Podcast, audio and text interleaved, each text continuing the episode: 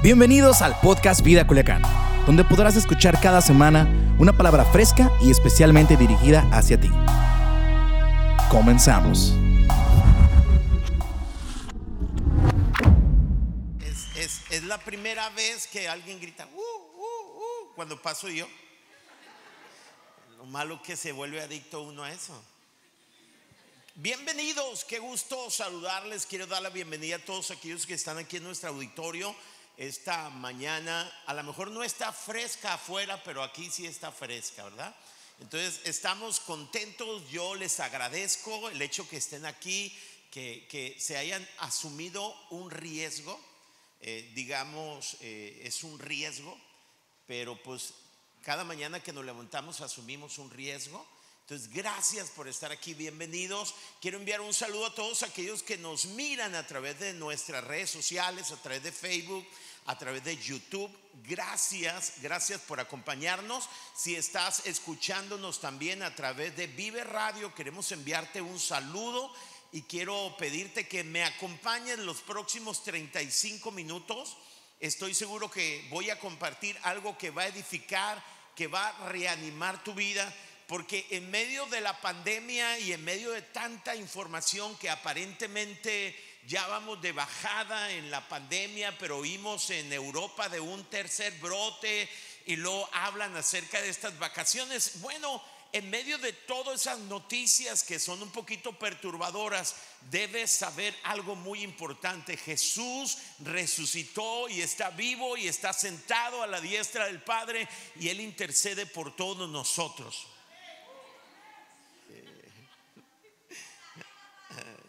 El día que todo cambió, va. Juan capítulo 20, versículo 19, vienen muy fiesteros hoy, qué buena onda. Dice, ese domingo, ese domingo al atardecer, estamos hablando del día que todo cambió.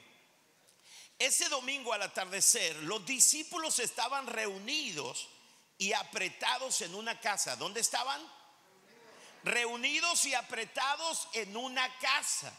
Estaban en una casa. ¿Cómo estaban reunidos, apretados, con las puertas atrancadas por, medio a las, por miedo a las autoridades? Entonces estaban allí como, podríamos decirlo casi como un, un autosecuestro se hicieron.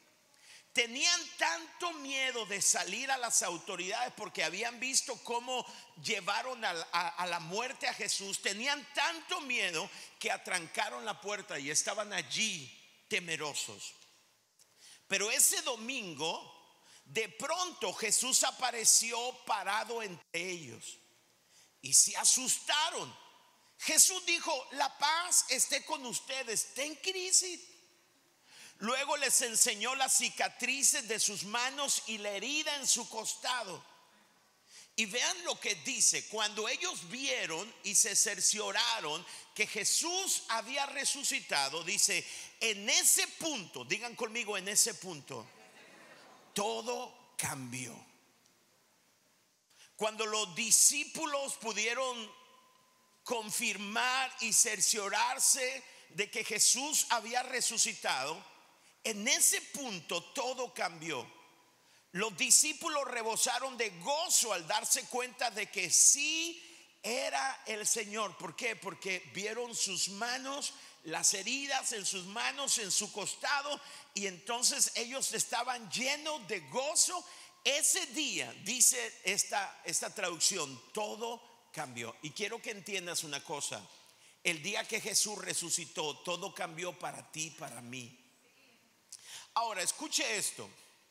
Hay acontecimientos que cambian completamente nuestras vidas. Yo no sé cuándo tú has dicho o si alguna vez tú has dicho, el día que, el día fulano de tal, cuando me pasó tal cosa, en mi vida todo cambió.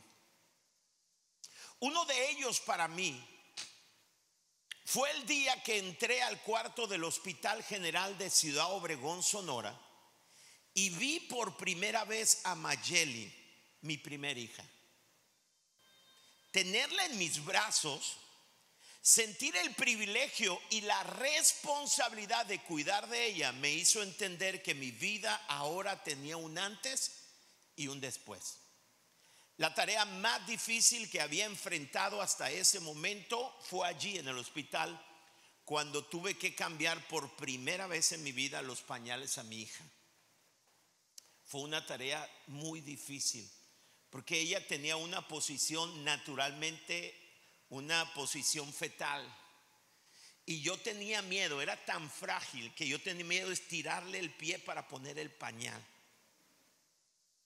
Ese día fue un parteaguas para mi vida y donde muchas cosas cambiaron en mí. Pensé que sería un día cualquiera, pero ese día todo cambió en mí. Fue en ese hospital donde dejé de ser un joven débil de 20 años y me convertí en un hombre capaz de hacer cualquier cosa por amor a ella.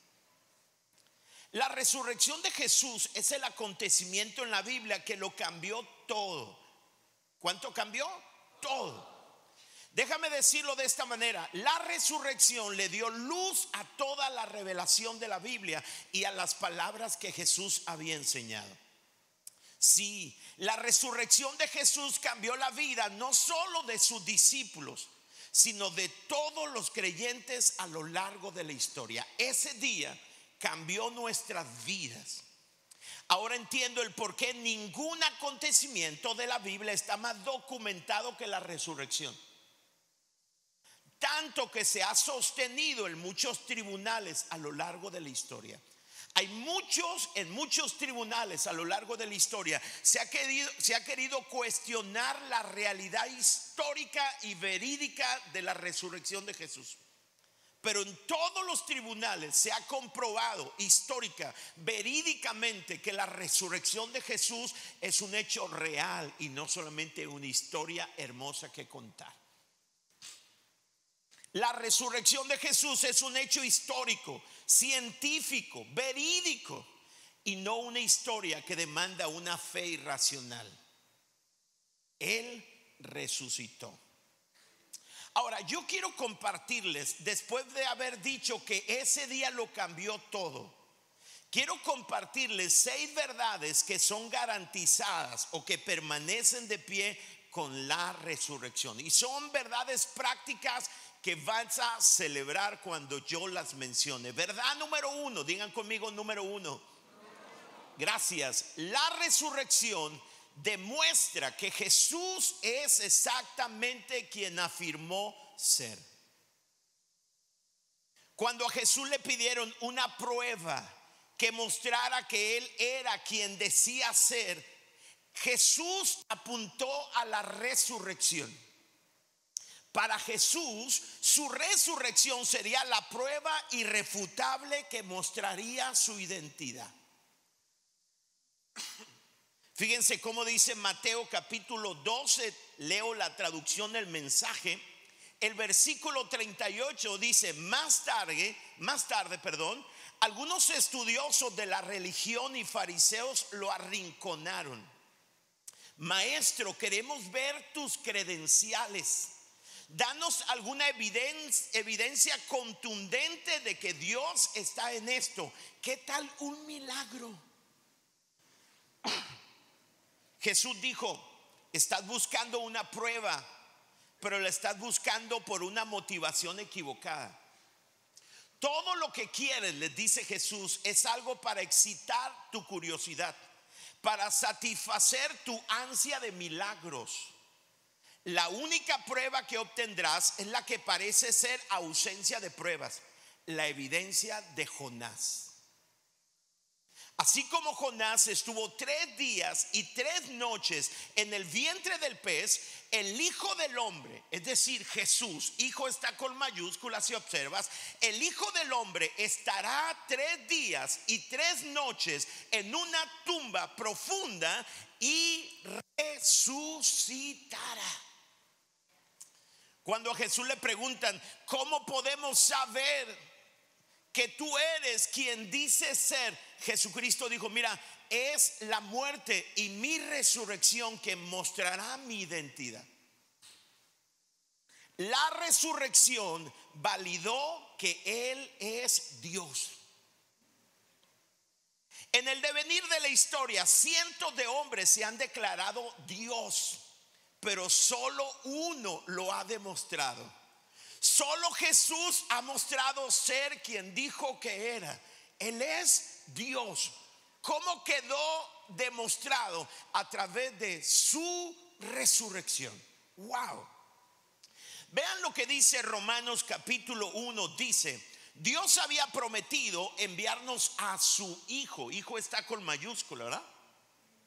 Dios había prometido hijo en ese pasaje, bueno, está hablando de una persona, por eso está en mayúscula, refiriéndose a Jesús.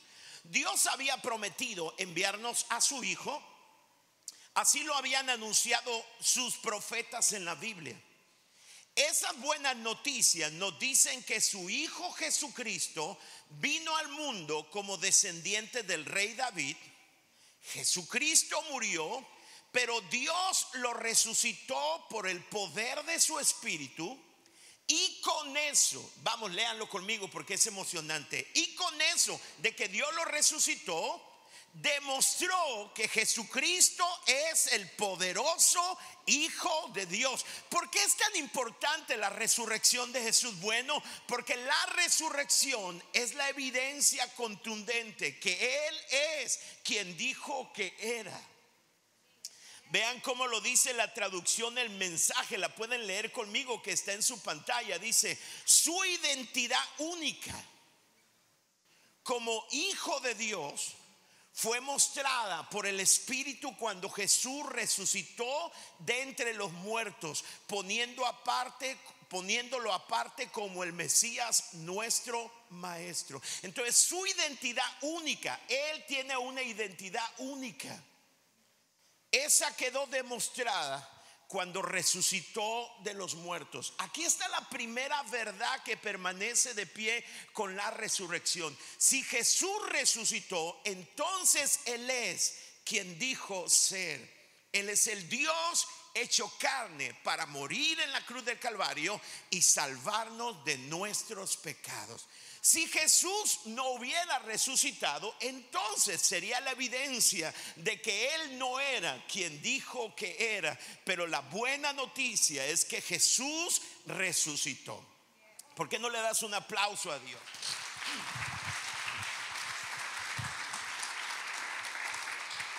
Verdad número dos. La resurrección prueba que Jesús es confiable y que cumple sus promesas. Jesús le dijo a sus discípulos, ¿sabe una cosa? Es necesario que yo vaya a la cruz, que muera.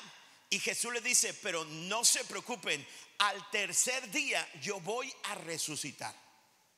Jesús anticipadamente, tres veces, textualmente, le dice a sus discípulos en los evangelios, es necesario que vaya a Jerusalén y voy a morir en una cruz pero no se preocupen, yo voy a resucitar al tercer día. Debido a que Jesús cumplió su promesa, entonces tú y yo podemos confiar en las otras promesas que hay en la palabra de Dios para nosotros.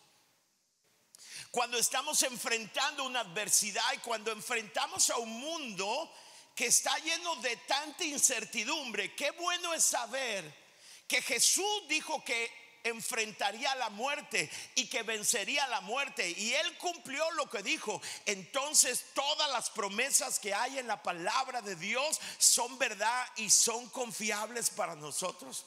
En medio de un mundo que se tambalea porque no hay nada seguro, Qué bueno es saber que las palabras y la promesa de Dios para nosotros son verdad. Lo que Jesús dijo es confiable. Ahora, el Evangelio de Juan dice, por eso dice el capítulo 2, cuando Jesús resucitó, ¿cuándo? Díganlo más fuerte, cuando Jesús resucitó, los discípulos, ¿fue cuando? Cuando Él resucitó. Los discípulos recordaron que Él había dicho esto. Cuando lo vieron, tocaron sus heridas su cerebro y todo su ser fue conmocionado y recordaron que él lo había dicho. Entonces creyeron lo que dice la Biblia y lo que Jesús había dicho. Escucha esto. Si Jesús dijo, prometió que resucitaría y resucitó, entonces toda la palabra de Dios es confiable y cada una de las promesas que Dios te hizo son confiables. Dice la escritura, escuche, toda la escritura fue inspirada por Dios. Eso dice la Biblia. Toda la escritura. Creemos que toda la palabra, aunque fue escrita por diferentes escritores, fue inspirada, soplada por un mismo espíritu, el Espíritu Santo. Y todo lo que Jesús dijo y lo que el Espíritu Santo había dicho por medio de los escritores y profetas son palabras confiables. Por eso creemos que el cielo y la tierra pasarán, pero su palabra no pasará. Wow. Verdad número tres. La resurrección es la garantía de que nuestros pecados han sido perdonados. Wow. Solo a través de la resurrección de Jesús el creyente puede tener la confianza de que Dios estuvo satisfecho con el sacrificio que Jesús hizo a nuestro favor. La resurrección, e-, es más, el apóstol Pablo dice en 1 de Corintios capítulo 15, es un pasaje increíble, dice, si Jesús no resucitó, entonces nuestra fe es vana y vivimos en pecados. Pero lo cierto es que Cristo resucitó y nuestros pecados fueron perdonados. ¿Cuál es la evidencia de que la sangre de Jesús limpia pecado? El hecho de que Él fue resucitado de la muerte. Fíjate cómo dice la Biblia en Romanos capítulo 4 versículo 25. Dice, Él fue entregado a la muerte por causa de nuestros pecados y resucitado para hacernos que justos a los ojos de Dios. Cuando Jesús resucitó, entonces tú y yo tenemos la garantía, la certeza de que hemos sido hechos justos por Dios delante de sus ojos. La traducción lenguaje actual lo dice, Dios entregó a Jesús para que muriera por nuestros pecados y lo resucitó para que fuéramos declarados inocentes. O sea, en la resurrección tú y yo tenemos la garantía de que somos declarados por Dios justos y somos hechos inocentes delante de Dios. Algunos de ustedes a lo mejor se preguntaba qué tiene que ver la resurrección conmigo. Tiene mucho que ver. Porque es en esa resurrección donde tú y yo fuimos declarados inocentes y fuimos declarados o fuimos hechos justos a los ojos de Dios. Me encanta lo que dice Pedro en su primera carta. Dice, bendito sea el Dios y Padre de nuestro Señor Jesucristo, quien nos tuvo gran compasión y nos hizo nacer de nuevo por la resurrección de Jesucristo. Wow. No solamente fuimos hechos justos, declarados inocentes, sino dice este pasaje que tú y yo, cuando Jesús resucitó y venció la muerte, tú y yo, dice la escritura, que nacimos de nuevo. Ahora, dice Pedro, vivimos con una gran expectación. Vean cómo lo dice la traducción del mensaje. ¿Qué Dios tenemos? O sea, Pedro está extasiado. El mensaje de la resurrección, como paréntesis, es tan importante y tan revelador y determinante en las escrituras. Escucha esto, que en el libro de los hechos vienen por lo menos cuatro sermones. Y en los cuatro, en todas las predicaciones en el libro de los hechos, el mensaje central es que Jesús murió, fue sepultado, pero resucitó al tercer día. La resurrección de Jesús era el mensaje por excelencia de la iglesia primitiva porque era la evidencia de que los pecados fueron perdonados. Y dice Pedro, ¿qué Dios tenemos? Y qué afortunados somos de tener al Padre de nuestro Maestro Jesús. Debido a que Jesús resucitó de entre los muertos, se nos ha dado una nueva vida y tenemos todo por lo por lo que vivir. Incluido un futuro en el cielo y el futuro comienza ahora. Wow. O sea, dice, ¿qué Dios tan increíble tenemos? Que debido a la resurrección de Jesús, se nos dio a nosotros una nueva vida. Y no solamente se nos dio una nueva vida, tenemos todo lo que necesitemos durante la vida. Es decir, en ese mismo sacrificio no solamente tenemos el perdón de nuestro pasado, tenemos un nuevo nacimiento, sino también tenemos la garantía de que tenemos todo lo que necesitamos para el futuro y también, dice la escritura, un futuro en el cielo. ¡Wow! ¿Cuántos dicen qué buena onda eso? En Jesús, en la resurrección de Jesús, tenemos garantía de perdón, nueva vida tenemos todo lo que necesitaremos en el futuro. Así que si alguno de ustedes está pensando, pastor, si viene una tercera ola cerca de COVID y luego como nuestro estado no hay agua en nuestras presas y nuestro estado depende de la cosecha, entonces no habrá una crisis en nuestro estado. Posiblemente sí haya una crisis, pero hay una garantía, la garantía de que en la resurrección de Jesucristo te fue dado no solamente el perdón, un nuevo nacimiento, sino todo lo que tú vas a necesitar en la vida te fue entregado y también el cielo. ¿Eso no les parece una, una noticia para celebrar? Sí. Vamos, dale un aplauso fuerte a Dios si tú crees esta verdad. Verdad número cuatro la resurrección hizo posible que tengamos un sacerdote que vive para interceder por nosotros en el cielo. Vean lo que dice Romanos capítulo 8, versículo 34. Entonces, pregunta Pablo, ¿quién nos condenará? Anímese a alguien a condenarnos. Nadie dice, nadie nos va a condenar porque Cristo Jesús murió por nosotros. Subrayen las veces que aparece la palabra por. Tres veces. Cristo, no hay quien nos condene porque Cristo Jesús murió por nosotros y resucitó por nosotros y está sentado en el lugar de honor a la derecha de Dios e intercede por nosotros. ¡Wow! Fíjate lo que dice, Él murió por mí, resucitó por mí y ahora ascendió a los cielos y está sentado a la diestra del Padre pidiéndole al Padre por mí. Escúchame, esto se llama un, un paquete completo. Jesús no solamente resolvió nuestro pasado, resolvió nuestro presente, resolvió nuestro futuro. Increíble. No tengo por qué preocuparme porque hay alguien en el cielo que está peleando a mi favor. Fíjate cómo lo dice la traducción del mensaje. Pon atención y abre tu corazón a esta verdad. ¿Quién se atrevería siquiera a señalarnos con el dedo? Aquel que murió está aquel con mayúscula, refiriéndose a una persona, Jesús.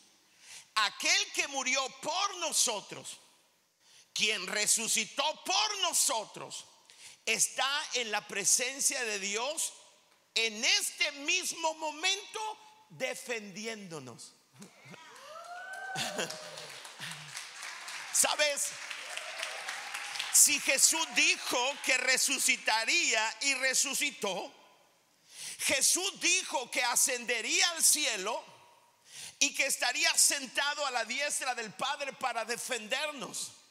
Y aunque no tenga una visión del cielo, yo sé muy bien que a la diestra del Padre está sentado Jesús y está ahí por razón mía, está para defenderme, está para cuidar de mí, para garantizar mi bienestar. La escritura dice, a los que aman a Dios, todas las cosas ayudan para bien. No puedo garantizarte que no habrá una crisis, no puedo garantizarte que no vendrá otra pandemia después de esta. Lo único que sí puedo garantizarte es que aquel que dijo que murió, resucitó. Y no solamente resucitó, sino ahora está sentado a la diestra del Padre y está en este instante un presente continuo está para defenderte a ti. Y sabe una cosa, yo no necesito que Dios me diga que no voy a tener problemas, solamente necesito saber que Él está de mi parte. Y eso me llena de alegría. Entonces, mis pecados fueron perdonados. Tengo todo lo que necesito hacia el futuro y el cielo. Tengo a alguien sentado a la diestra del Padre. Tengo alguien de influencia. Estoy convencido que si tu compadre fuera el candidato para gobernador y las encuestas estuvieran a favor de tu compadre, tú estarías muy feliz. No, no, el que va a ser gobernador es mi compadre, comemos todos los fines de semana. Creo que se van a abrir puertas, creo que en medio de la crisis Él podrá ser un pronto socorro para mi vida. Tengo una mejor noticia para ti. Puede ser que tu compadre una vez que esté en el poder se olvide de ti. Puede ser, yo no digo que no, ¿verdad? Pero hay alguien que murió por ti en la cruz de Calvario que te amó antes que tú lo conocieras y Él está para tu defensa. Dice la Biblia que si no Dios, el Padre, no escatimonia a su propio Hijo, sino que lo entregó por ti, ¿cómo no te dará juntamente con Él todas las cosas? En esa cruz y en esa resurrección nos fueron dadas todas las cosas que necesitamos para esta vida y también la vida eterna. Verdad número 5. Si una de estas cuatro verdades no es suficiente para volverte loco de alegría, déjame decirte la verdad número 5 y lo que garantiza la resurrección de Jesús. La resurrección nos da garantía perdón, asegura que tenemos todo el poder necesario para la vida y el servicio. La resurrección es la garantía, es la lo que nos asegura que tendremos todo el poder que necesitemos. Fíjense lo que dice Efesios capítulo 1 versículo 19. Es el apóstol Pablo que dice, yo pido también, está orando por la iglesia de Efesios o Éfeso, y dice, yo también pido que entiendan bien, yo quiero a Dios, le pido a Dios, perdón, que, que ustedes puedan entender bien el gran poder con que Dios nos ayuda en todo. ¿Cuándo nos ayuda Dios? En todo.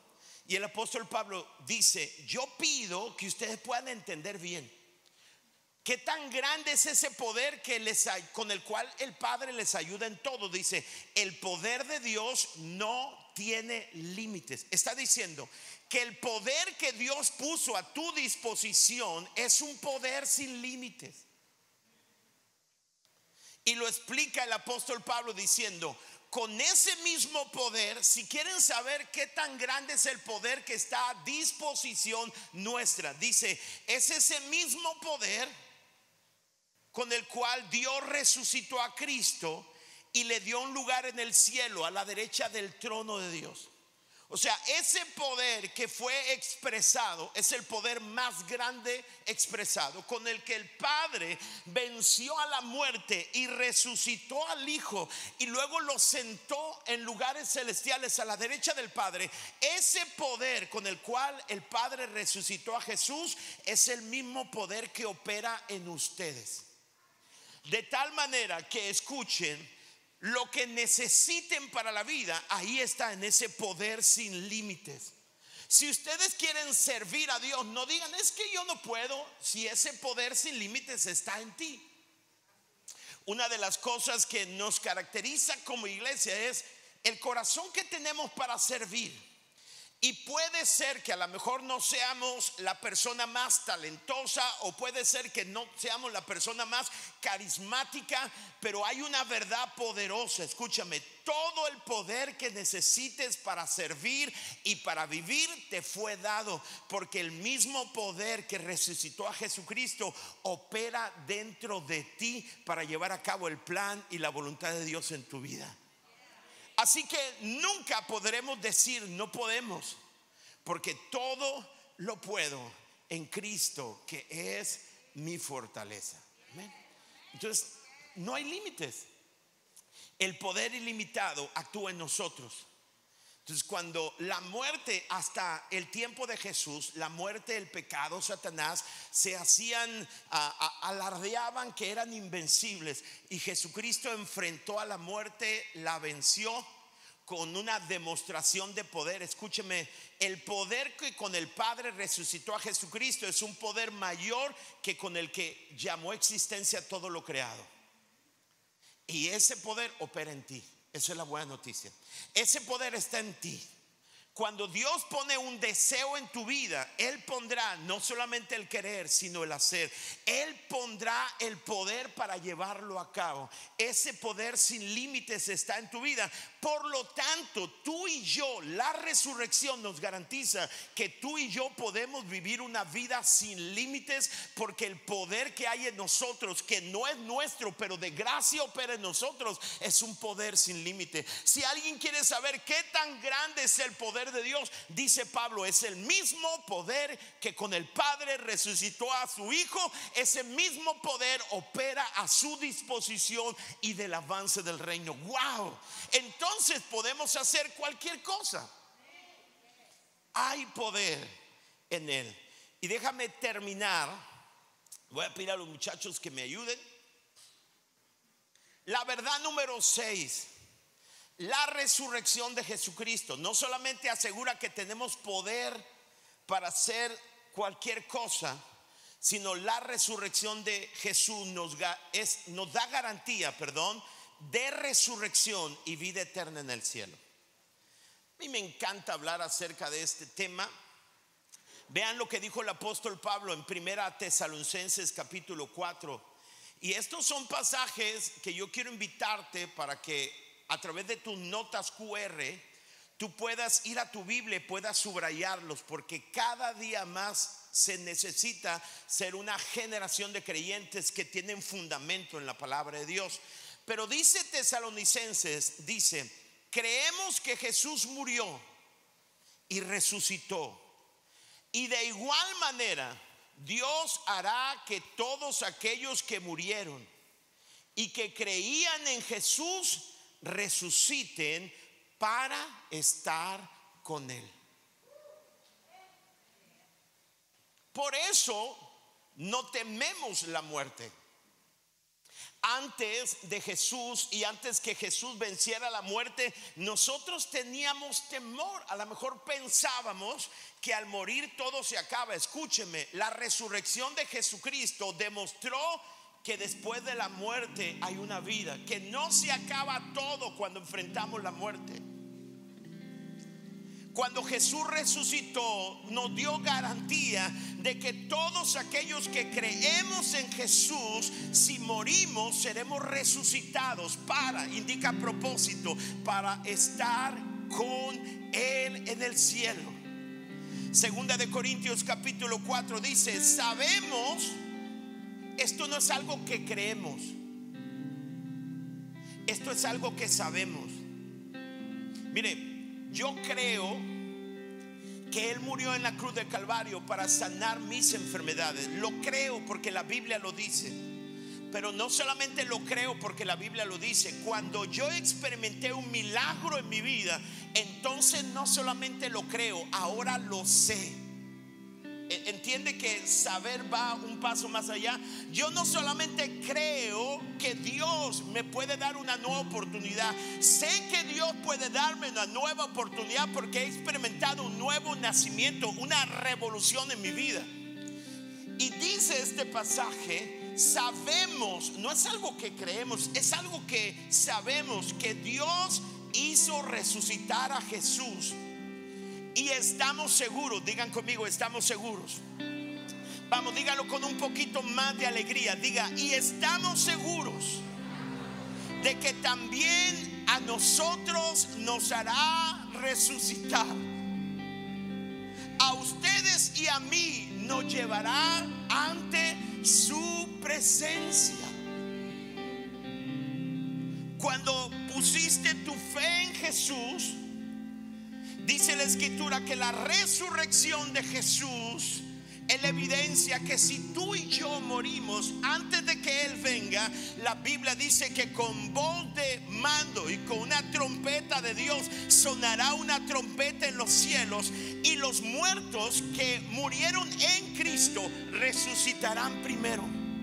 Y luego nosotros, los que estemos vivos, seremos arrebatados juntamente con ellos y así estaremos con el Señor en el cielo. Escúcheme, la resurrección, que es un hecho verídico, histórico, demostrado en todo tribunal, es la evidencia de que Jesús es quien dijo ser y que Él venció la muerte y que un día si morimos, Dios nos va a resucitar para estar siempre con Él. Señor, alguien puede darle un aplauso a Dios por ello.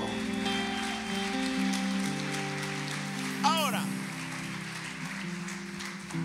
lo cierto, dijo el apóstol Pablo en 1 Corintios 15, digan conmigo lo cierto, es que Cristo sí resucitó de los muertos.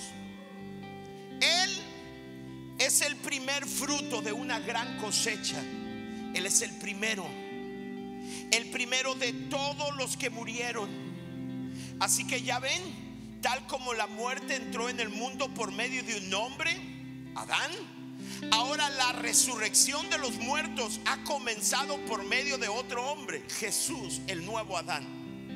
Así como todos mueren porque todos pertenecen a Adán, escuche esto todos los que pertenecen a Cristo recibirán vida nueva. Pero esta resurrección, está hablando de esa nueva vida, la resurrección, pero esta resurrección tiene un orden. Cristo fue resucitado como el primero de la cosecha. Luego todos los que pertenecen a Cristo serán resucitados. ¿Cuántos? Todos los que pertenecen a Cristo. Recuerda que hay dos tipos de posiciones. Los que están sin Cristo y los que están en Cristo. Cuando tú le dices a Jesús, creo en ti, te entrego mi corazón, creo en el sacrificio que hiciste por mí, tú pasas de la posición sin Cristo a estar en Cristo.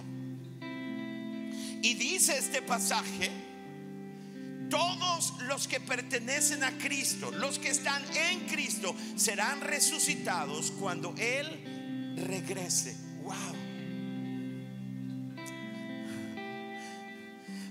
la gran mayoría de los discípulos, la gran mayoría de los discípulos, con excepción a Juan, murieron como mártires. Pedro, por ejemplo, murió crucificado, pero él dijo, no soy digno de que me de morir como mi maestro y lo crucificaron de cabezas. La gran mayoría de los discípulos murieron como mártires. Pero si tú te preguntas, ¿qué le dio el poder y el valor para enfrentar a la muerte? La gran mayoría de ustedes se han enfermado de COVID como ocho veces, emocionalmente, mentalmente. ¿Sabe qué, qué cosa tan fea es, verdad? Recuerdo que un día mi esposa me dijo, me duele la garganta. Eran como las 2 de la mañana. A partir de ahí me dolió la garganta hasta el amanecer. A alguien le pegó COVID emocionalmente, no digo realmente. ¿Cuántos enfrentaron e, ese? Es, los que no levantaron la mano viven una negación increíble, pero está bien, lo respetamos los discípulos enfrentaron la muerte, ¿sabes? Y la pregunta es, ¿qué le dio el poder y el valor para enfrentar a la muerte? Es que Jesús, ellos vieron al Cristo resucitado, pues. Ellos lo vieron. Cuando Jesús resucitó, le dijo a los discípulos, metan su mano en mi costado, pongan sus manos en, en mis heridas. Y ellos confirmaron, palparon, vieron, tocaron. Es más, Corintio dice que más de 500 lo vieron se requerían testimonios de dos o tres personas para validar un acontecimiento. La resurrección de Jesucristo apareció a más de 500. Si ustedes se preguntan por qué esos discípulos temerosos que cuando vinieron a tomar a Jesús huyeron, lo negaron. Esos discípulos cobardes se convirtieron en leones fuertes, en mártires. ¿Qué fue lo que los cambió el día que todo cambió? Cuando tuvieron un encuentro con el Cristo resucitado, el temor a la muerte desapareció porque ellos sabían que si su maestro dijo que resucitaría y resucitó, entonces su maestro les prometió que si morían también serían resucitados y ellos estuvieron dispuestos a dar su vida porque si él no mintió, entonces Jesús es confiable. Wow un encuentro con Jesús es lo que cambia la vida de las personas. Por eso ahora que se habla de un tercer brote, no de, virus, la mera verdad puede ser que yo muera de COVID, puede ser, hay una posibilidad. Porque el hecho que sea creyente no me vuelve inmune a morir. Es más, nuestra iglesia ha perdido cuatro personas increíbles. Cuatro personas maravillosas tres mujeres y un varón. Marisela, Lupita, Luis y la semana pasada Marta, la doctora Marta. Cuatro personas increíbles murieron. Pero ¿cuál es la promesa para ellos? Todos los que murieron en Él serán resucitados para estar siempre con el Señor. COVID, yo quiero que entienda algo. Bueno, denle un aplauso a Dios por esa verdad. Ah, la Biblia no te garantiza que no vas a morir. Te garantiza que la enfermedad que fue la razón de tu muerte no te podrá retener en la tumba. Porque Dios, el día que Él venga, te dará un cuerpo nuevo porque lo corruptible no puede ir a lo eterno. Te vestirá de algo incorruptible y entonces en un abrir y cerrar de ojos será transformado y Dios te dará un nuevo cuerpo, no enfermo, un nuevo cuerpo para estar siempre con el Señor. Eso es la verdad del Evangelio. Y si Jesús lo prometió y dijo que resucitaría y lo hizo, entonces todo lo que Jesús dijo es verdad. Y mi fe no es irracional la resurrección de Jesucristo volvió racional mi fe. ¿Alguien dice amén esa verdad? Vean, vean lo que quiero terminar con lo que dijo Jesús. Les digo la verdad, les dice Jesús en Juan 16. Ustedes llorarán y se lamentarán. Le está hablando de la muerte cuando Él vaya. Y lo dice más adelante, se pondrán triste, pero su tristeza se convertirá en alegría. Una mujer que está dando a luz sufre dolor porque su momento ha llegado, pero después se olvida del dolor por la alegría de que un nuevo ser ha llegado al mundo. Pasa lo mismo con ustedes, ahora están tristes, pero los volveré a ver y se pondrán muy felices. Los volveré a ver, ¿de qué está hablando? De la resurrección. Y se pondrán muy felices. Y luego dice, léanlo conmigo, nadie podrá quitarles esa felicidad.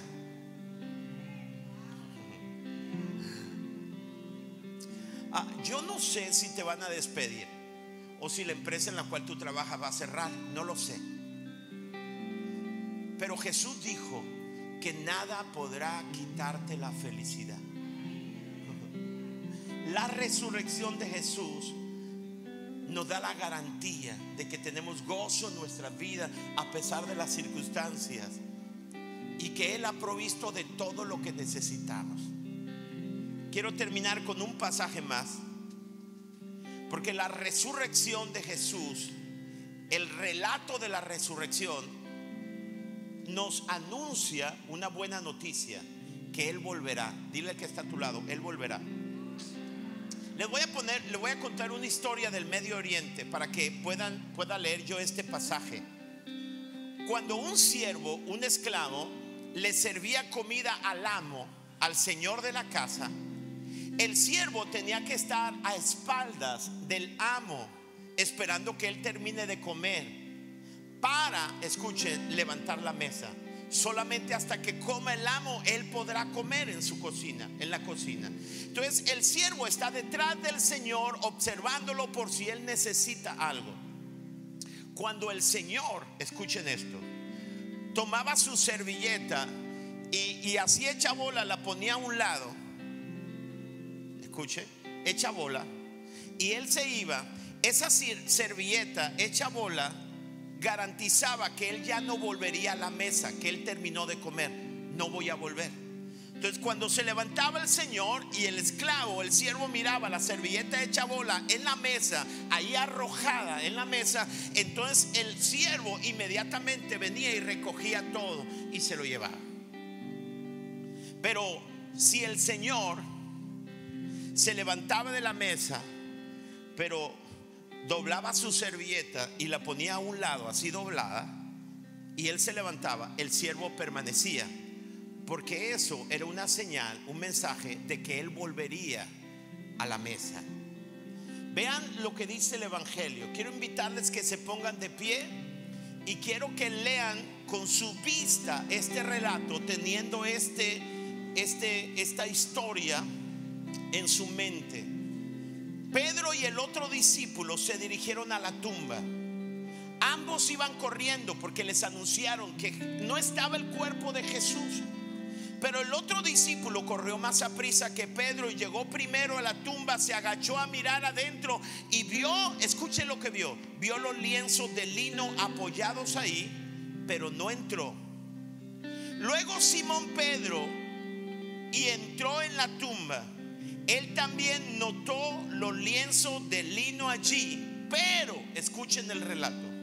El lienzo que había cubierto la cabeza de Jesús estaba doblado y colocado aparte de las otras tiras.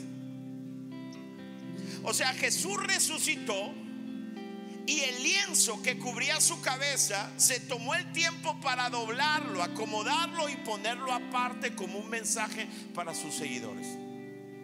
¿Qué anunciaba cuando un lienzo era doblado y acomodado? El Señor estaba diciendo, no he terminado, volveré. Ese pasaje dice que cuando Pedro entró, vio los lienzos con las vendas allí a un lado, pero el lienzo que había cubierto la cabeza de Jesús estaba doblado y colocado aparte de las otras tiras. Entonces el discípulo que había llegado primero a la tumba también entró y vio y, lo, y creyó. Porque hasta ese momento aún no habían entendido las escrituras que decían que Jesús tenía que resucitar de los muertos. Después cada uno se fue a su casa. Pero escúcheme, el relato, toda la palabra de Dios es intencional. Entiendan esto, no hay ningún error en la palabra de Dios.